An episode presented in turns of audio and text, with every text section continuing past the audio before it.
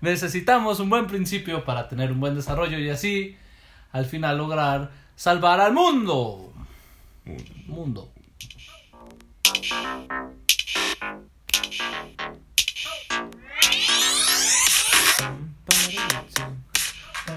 Muy bien, bienvenidos al episodio del día de hoy. Eh, esto lo estamos grabando con mucha incertidumbre porque hablamos muy poco del tema, pero eso nos gusta mucho para que todo sea espontáneo y hablar así. Y, y es que es un tema que, que, es, eh, es, muy interesante y creo que puede salir mucho. O incluso decir algo muy importante y muy breve para que sea más claro. Y, y pues creo que sí es un tema que, que es de las clases de cosas que se tiene que hablar. Que, que se hable, que se diga. Y bueno, ¿cuál es este tema? Bien, lo primero, la primera idea es que eh, para la paz que estamos buscando es necesario pasar por una guerra. Y eh, aquí hace, o sea, podemos hacer referencia mucho a estas palabras de Jesús cuando dice, yo no vine a traer la paz, sino la guerra. Yo no, o sea, yo vine a traer la espada. Y, o, cuando viene a decir, eh, cuando dice incluso, como quisiera que ya estuviera ardiendo, ¿no? En, otro momento. A veces nos vamos con la finta de que Jesús es todo paz, todo amor, toda tranquilidad, ajá, como un hippie puro amor y paz. Y la neta es que no, o sea... Eh, pues tampoco es un guerrero, ajá, Tampoco es un... guerrero así masacrador de... No, eh, pero es alguien que tiene muy claro lo que se necesita para llegar a esa paz que nos promete. Y, o sea, y él sabe que implica una guerra bastante fuerte y que pues ese discurso de abrazos, no balazos, no va a funcionar en No siempre. No siempre va a funcionar para, para todas las cosas, sino que es muy importante también esta astucia de saber reconocer en qué momento la neta tengo que enfrentar una lucha, tengo que entrar en un conflicto para poder salir librado y para poder conseguir aquello que es necesario para, para esa paz que estoy buscando y para esa paz que estamos buscando como sociedad. Eh, entonces, pues sí, que tengas claro que para la paz que estás buscando seguramente necesitas una que otra guerra. Muy bien, y entonces aquí la el meollo es entonces saber qué es paz o qué paz buscas, ¿no? O si lo que estás buscando es paz. Entonces a mí se me hace muy importante buscar destacar y tener muy claro la diferencia entre paz y quietud, que son cosas muy diferentes, que podrían parecer casi iguales, pero que también podrían ser casi opuestas en algunos casos, ¿no? Pensemos en paz, o sea, en qué momentos de verdad sientes paz que dices, no es que ahorita así, o sea, esto es paz, plenitud, no me siento en peligro de nada, no, así, paz, paz, paz, paz, paz, podría ser jugando con tus amigos, ¿no? Así una noche de cotorreada en casa de alguno de tus amigos, de este, comiendo un chingo, jugando sabe qué, y están el desmadre a más no poder, cero quietud, pero paz, paz absoluta, ¿no? Y podrías estar bien calladito, solito en tu cuarto, quietud absoluta. Y, traer una guerra. Traer una guerra adentro, o estar ignorando una guerra fuera en la que podrías estar formando parte, ¿no? Y y estar tratar de matando la ansiedad o la depresión o algo así y quietud absoluta ¿no? Entonces muchas veces por lo que luchamos o lo que buscamos es como no no me hago cargo de este problema porque quiero quietud. O sea, y dices, ay, porque quiero paz. No, no, no, no. Paz sería hacerte cargo del problema para que ya no es el problema, ¿no? O porque, para que se haga más chiquito o para que ya no tengas tú el pendiente de que, pues sí, ok, no puedo hacer nada, pero pues ya no me va a estar dando vueltas en la cabeza que podría estar haciendo algo, ¿no? Pero si no me hago cargo de eso, entonces esa no es paz.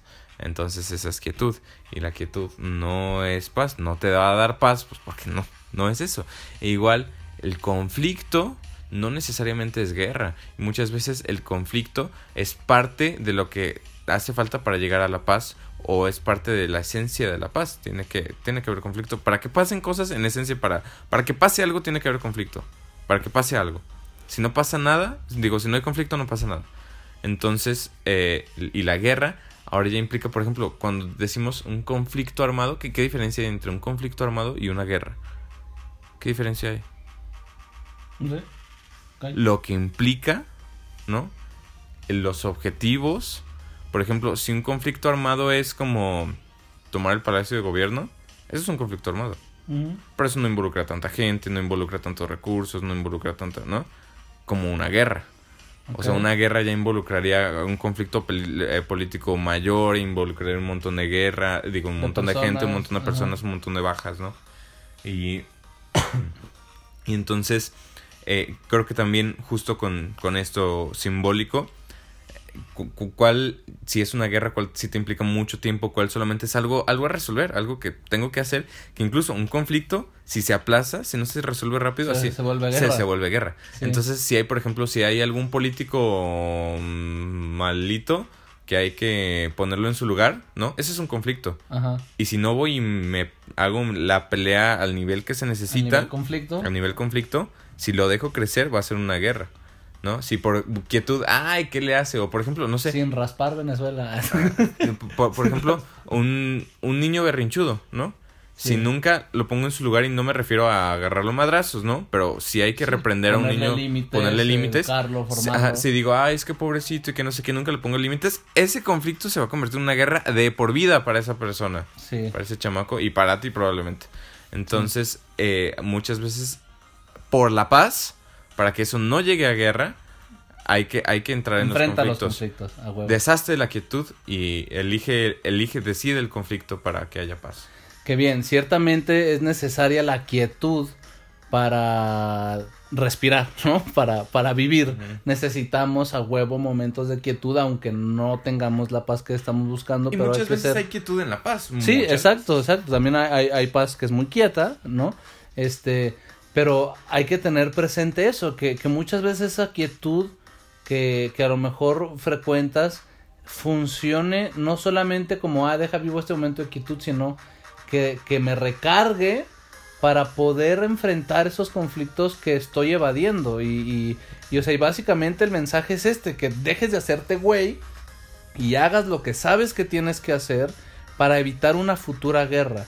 O sea, resuelve ese conflicto para que puedas evitar esa futura guerra y para que por consecuencia tengas esa paz que necesitas. Y es por eso que también Jesús era un signo de contradicción. O sea, Jesús llegó a ser, o sea, era un conflicto andante, ¿no? Era, era un conflicto andante porque, caray, ¿cómo que se juntaba con estas personas y eso generaba conflicto? Y cómo que en sábado está haciendo estas cosas y eso generaba conflicto? Y cómo que... ¿Cómo que dijo O sea, y cómo que, dijo esto, ajá, y güey, pues es que eso genera conflicto.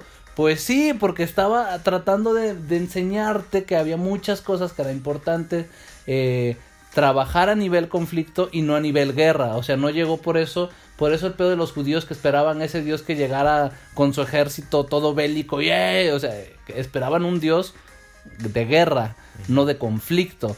Y entonces Jesús llegó siendo eh, pues conflictivo. Y, y esa es la parte que si la bajamos a tu vida, pues necesitas pensar qué conflictos estás evadiendo que necesitas enfrentar para que no se conviertan en una guerra. Entonces piénsale ahí, qué es más, así de fácil. Hazte tu, tu lista del top 5 de cosas que te preocupan, que te angustian, eh, que te estresan. Tu top 5 de esas cosas, seguramente en más de alguna de esas tienes algo que hacer que no estás haciendo.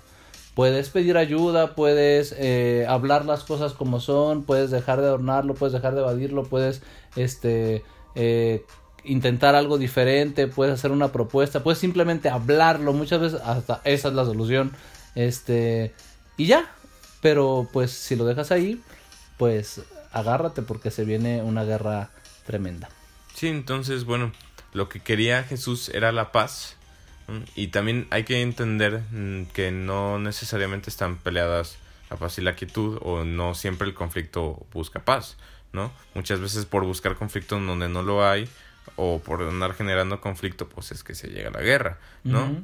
Pero, o sea, sí hay que saber distinguir estos momentos y más bien estar no buscar el conflicto, sino estar dispuesto a él, ¿no? Como dice Odín, un rey sabio nunca busca la guerra, pero siempre está dispuesto a ella, siempre está listo para ella, ¿no? Entonces, saber que si se necesita entrarle a los catorrazos, ¿no? Si se necesita alzar la voz para poner un límite, si se necesita eh, salir y hacer algo y ponerme enfrente y cosas así, pues lo voy a tener que hacer, lo voy a tener que hacer porque es lo que se necesita para que haya paz, para que la paz esté con nosotros.